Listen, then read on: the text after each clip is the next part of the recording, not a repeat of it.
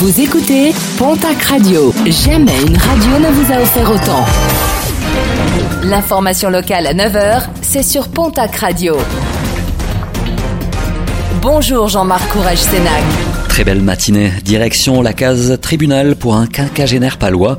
Le 16 septembre dernier, lors d'une vente de voiture entre particuliers, il avait sorti un couteau. La victime, l'acheteur, aurait évité les coups avant de riposter. Après enquête et après avoir recoupé les différents éléments, le vendeur sera présenté devant le tribunal le 4 mai prochain pour euh, violence volontaire avec usage ou menace d'une arme.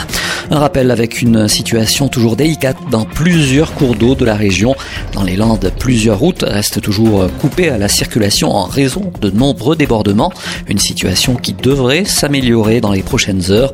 D'ici là, restez prudents, notamment à proximité de ces cours d'eau, et évitez les berges qui, fragilisées, peuvent s'effondrer sous votre poids.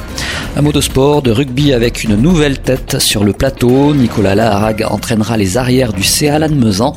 Annonce faite en début de semaine par les dirigeants du club, l'ancien demi d'ouverture entraîné la saison dernière les cadets A du Stadeau.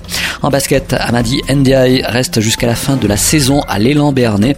Arrivé à la mi-octobre comme pigiste médical de Nicolas de Jong, le pivot sénégalais a convaincu le staff palois pour ses qualités en défense, sa personnalité et son engagement. Ce qui nous amène au programme sportif de ce week-end avec en rugby Challenge Cup la section paloise qui affronte demain samedi l'équipe de Coup d'envoi de la rencontre à 21h.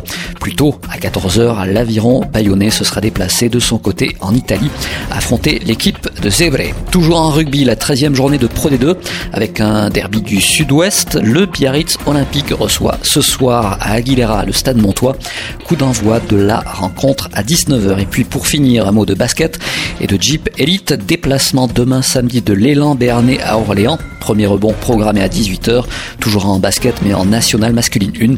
Déplacement toujours demain samedi de l'Union Tarbes de Pyrénées à Vanves.